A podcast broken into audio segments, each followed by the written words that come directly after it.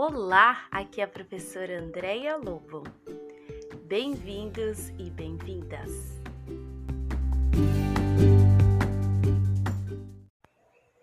Na série Fábulas, teremos o prazer de ouvir professoras e funcionários do SEI Parque América. No episódio de hoje, teremos como convidada a professora Selma.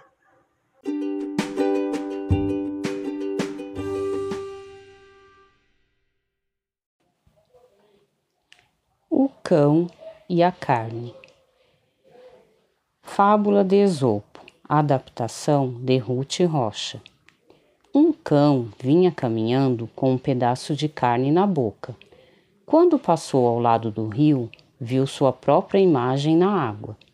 Pensando que havia na água um novo pedaço de carne, soltou o que carregava para apanhar o outro. O pedaço de carne caiu na água e se foi, assim como a sua imagem.